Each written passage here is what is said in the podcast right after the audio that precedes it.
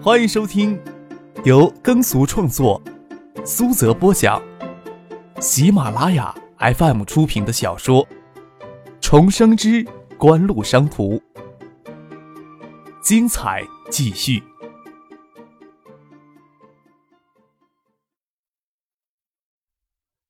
第二百零九集。等初升的新阳将光芒射入室内，张可虽然还搂着唐静，手却伸进她的睡衣里，握着她那对馒头。唐静陡然听见芷彤在楼下的声音，迅速坐起来穿衣服。她将衣服都从婉晴那里抱了过来。早晨醒来还以为你失踪了呢。婉晴牵着芷彤的手走了进来。早上准备吃什么？唐静整理好衣服。已经将睡衣塞到张克的被子下，俏脸粉红，依然带着些心虚的说：“呃，快会考了，得抓紧时间让张克看书。”好像他过来没有在张克的怀里赖床似的。会考呀！唐静这么一说，张克才想起这件事情来。高中会考科目一共九门，高二学期结束之前要考完六门。会考相对来说很简单。但是涉及到张克平日极少接触的物理、化学、生物等理科类副科，对他来说简直就是难以跨越的一座大山。会考什么时候？张克欠起身体，下体的反应还没有消退，都不能当着大家的面穿衣服。还有十天，你不会都忘记了吧？唐静回头睁着他黑白分明的眼睛。张克摸了摸头，不好意思的说道：“差点就忘了。”张克这个时节赶回海州，倒不是回来参加六月中旬的会考的。飞利浦上海工厂的二期工程四月底就建成投产，五月份机芯产量就从二十五万片增加到四十万片。同时，索尼在国内的机芯生产工厂也都已经投产了。理论上，品牌影碟机的产能在五月份就激增了一倍。达到五十万台，影碟机市场情况到五月份就复杂了一些。爱达电子也不再高枕无忧的坐享百分之四十的市场份额。新科电子三月底有影碟机产品推向市场，四月、五月的广告攻势渐渐密集，特别是五月，广告投放的力度不比爱达稍差。虽然没有借到央视标王的光环，但是新科电子借助自身的强势品牌优势。与密集的渠道网络迅速崛起，受到张克刻意的压制，中山爱多没有遵循历史轨迹觉醒，沉寂了一个冬天之后，在爱达电子市场成熟稳定之后，用一则出乎众人意料的飞艇广告轰开广州的市场，连续一个月的飞艇悬浮在广州市的上空，吸引了广州市民的目光，也吸引了部分全国媒体性的关注。步步高、金正、夏新。就连生产学习机的小霸王也转进了影碟机产业。谢家的正泰集团与赵景荣的景城集团联合筹建的影碟机厂也正式注册科王商标。产能的扩充导致影碟机售价五月底首次降到三千元以下，但是还保持着极为可观的暴利。爱达电子也首次感到来自同行的竞争压力，需要展开新一轮的市场宣传攻势来加强爱达电子的市场地位。周游给星光纸业的事务缠住了，杨云又是首次主持全国性的市场宣传工作，张可担心杨云在经验上有所不足，这次他会留在海州，看着爱达电子的市场部如何开展夏季宣传计划。回到海州的次日是六一儿童节，不是周末，唐静还是要去学校，只有小学与幼儿园放一天假，又是农村的学校，这时节还会有一周时间的农忙假。张可与婉晴陪着芷彤，还有付俊两个丫头，也去付俊夫妇到象山森林公园玩了一天。六月二号才到公司去，给付俊放了几天假，好好陪一下妻女。在海州就让马海龙开车接送他。经过一年时间的施工建设，义龙镇东首的电子工业园初具规模。除了研发中心依旧留在成山路的元器件分公司内，爱达电子其他行政部门都已迁入电子工业园区。骤然树立起十多家工厂，涌入近万名工人。义龙镇的政府还没有做好从容面对骤然而来的繁荣的准备，特别是电子工业园的出现，附近的公共配套设施不齐全，周围给附近转业做生意的农民围住，连道路都给两边的临时摊位挤得只剩下窄窄的一条路，大多是卖早点的早摊。正值上班的时间，这样的摊点尤其的多，车子都几乎很难开进去。好几辆班车在前面蠕行，不晓得会不会错过下班的时间。临近电子工业园区的田野地，稀稀疏疏的竖起违章简易瓦房。车子开过去，路边还有许多违章简易房正在麦田里搭建。苏京东从前面车上下来，他看着张克坐在后面的车里，要过来跟他会合。还没有等他走过来，就有好几个人端着油条包子过来叫卖，将前面的路给堵上了。怎么这么乱呀？张克问苏京东。再赌一赌。班车不是要压着点到工厂了？对于边缘的工业，除了给我们自己员工服务的食堂还是远一些。再说食堂里的吃食成本比路边摊总要高一些，我们补贴自己的员工，又不能将其他厂的员工一起补贴了。当然，厂外的这些小吃摊繁荣起来，一龙镇那边也不肯管理，打过两次招呼，都说这事儿不归他们管，也不好管。这话谁说的呀？张克眉头挑了一下。电子工业区用的是翼龙镇的土地，镇上仅每年土地收益就好几百万，这事儿怎么就不归他们管了？这话是镇党委书记刘华说出来的。苏京东说道：“在厂子外做生意的，多是给电子工业园征到地的农民，土地收益，镇上只是拿出很少的一部分来补贴这些失地的农民。听说村里还要拨一层，这样一下子也的确难管。”击毙南哥。刘华是这么说这事儿的。张克想起刘华是谁，去年年初接手原生达电子厂，还是经刘华的手。他去年是镇长，之后张克就没有跟他打过交道。看来翼龙镇还需要有更有眼光和发展筹划的官员来主持，才能让电子工业区、植物园、私立学校等等翼龙镇自身发展密切结合起来，让这一切都井井有条。哎，不至于现在这般混乱呀！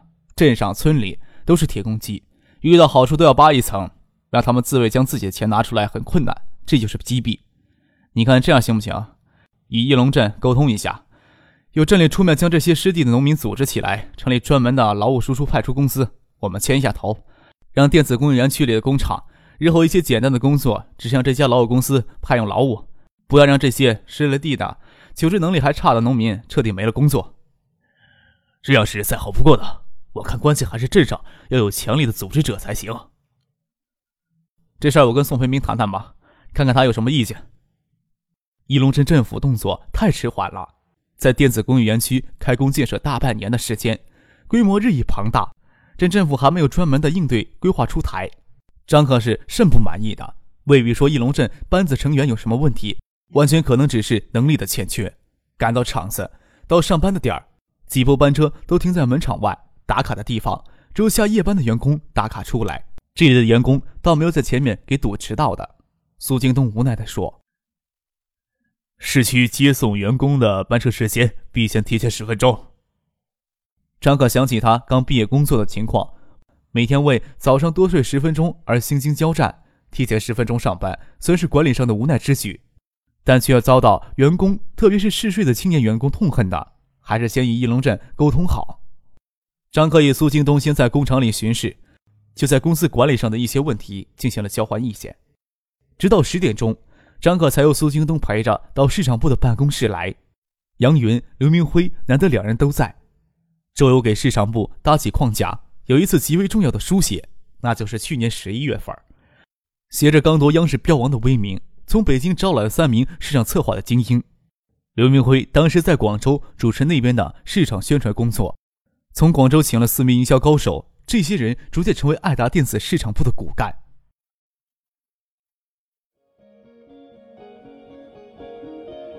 您正在收听的是由喜马拉雅 FM 出品的《重生之官路商途》。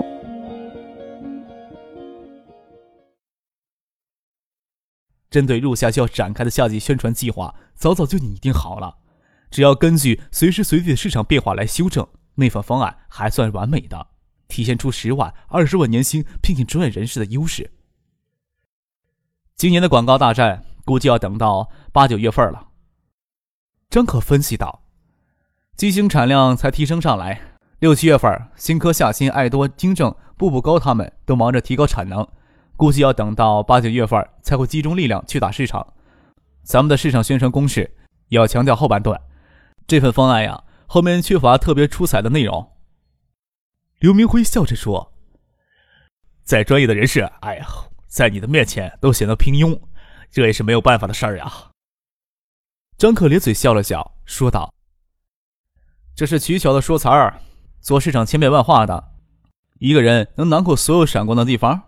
到八月份，能引起全国人民关注的也只有八月的奥运会了。嗯，市场部应该从这上面做文章，提高公司知名度角度来说，这种全国关注的事情，不会比标王广告起的作用更大。但是用得当的话，能很好的提升公司的美誉度。我看这样行吗？公司赞助一个金牌助学的大型活动，只要运动员在奥运会上每得一块金牌。我们就在这名运动员的家乡捐建两所希望小学。张克想着，九六年的奥运会应该拿到十六枚金牌，不出意外的话，三十二所希望小学倒不用太多的投入。杨云、刘明辉哪里知道会获得多少金牌呀？这个市场宣传方案预算难做，但是却不得不承认，张克随便一个主意，让他们这些专业人士琢磨整个月的方案都黯然失色。预算无法控制是一个缺点。但是这些宣传持续的时间极长，除了奥运会期间一些炒作，等这些奥运冠军返回国内，选址捐建希望小学，都可以持续的引起媒体的关注，又契合奥运会与希望工程两个公益的主题，很值得一做。提到奥运金牌助学的构思，也有人提出，要是团队项目获得金牌，是按项目计算好，还是按人数计算好？这其中产生的费用差距确实很大。男足男篮又能夺冠？再给他们一千年的时间都不够。团体项目一向都不是国内的强项，有些双人项目就没有必要斤斤计较了。总之，将可供的市场炒作价值尽可能挖掘透就可以了。除了捐建希望小学之外，张可还计划着拿出一部分的现金来中奖获得金牌的奥运冠军，这样才能将获得金牌的运动员临时拉来给爱达电子做一回形象代言人。张克、苏京东与杨云、刘云辉在市场办公室讨论到中午十二点，粗略拟定了一个框架，才让杨云马上来找人拟定详细的方案。离奥运会也只有两个多月的时间了，确保运动员获得金牌后会配合市场部的宣传造势，要跟体育主管部门打好交道。这次最好还能将央视拉下水，配合炒作，需要沟通的地方很多，时间上也不宽裕。中午就在厂区外新建的餐厅用餐。底层是相对价格低廉的自选快餐，二楼有炒菜供应，也有自助可以选择。张可难得在这边的厂区出现，吃午饭时，蒋威、鲁庆生等人都过来凑热闹，这么一来就是特别的引人注目。张可饭前去了一趟厕所，过来解手，没有进厕所就听见里面的人在议论他：“这鸟人是谁啊？几大巨头都出来陪他吃饭，该不会是哪个高干子弟想进我们公司吧？”张可都不好意思进去跟人家打照面，只得憋着尿转回去吃饭。吃过午饭，张可与苏京东一起回市里。义龙镇与开发区的交叉路口竖着克王电子的标识路牌，指向从岔路口过去就是景城与正泰合资成立的影碟机组装生产基地。去克王看看吧。张可临时起意，让马海龙倒车，载他与苏京东先去克王电子看一眼。毕竟是家门口的竞争者，要给一些尊重呢。科王电子总经理谢瞻是一个很会在背地里做手脚的人，你以后会见识到他的手段。张克笑着对苏京东说：“从科王的零配件采购量来算的话，标王五月份的产量大概在三千台左右，主要通过海泰在省内的电器卖场销售。看着他们不断追加投入的态势，销售应该还不错，也应该很有信心啊。这时候挤进来。”没有一定信心怎么能行呢？张克笑了笑。相对一般的整机组装商，他们有很大的优势，只要他们能稍稍控制一下贪念，应该赚的蛮多的。这次周景瑜的秘书闹出案子的话，周景瑜要负些责任吧？他们或许会收敛一点的。苏京东说道。张克摇了摇头，说道：“现在新闻封锁的很厉害，张铁森的案子只在惠山传得很开，影响恶劣。”外地的风声就小了。周景瑜会调出惠山，负责人倒是不会，他们背后的那层关系网密着呢。周景瑜调出惠山，但是正泰集团在惠山立足将近十年，在当地已经是根深蒂固了，不需要周景瑜这层关系直接保护伞了。这一直周景瑜在其他地方获得实权，反而成了正泰集团向外扩张的一个通道了。现在他们为周景瑜的出路而有些慌乱，等周景瑜的事情定下来，你说他们会不会收敛呢？张可淡淡的笑着说：“对我们来说，香雪海在惠山发展的潜大最大的障碍不在了，也不是一个坏消息。”苏兴东听张可这么说，暗自思量了一番，笑着说：“倒是没想到呀，这背后的纠缠会这么复杂。”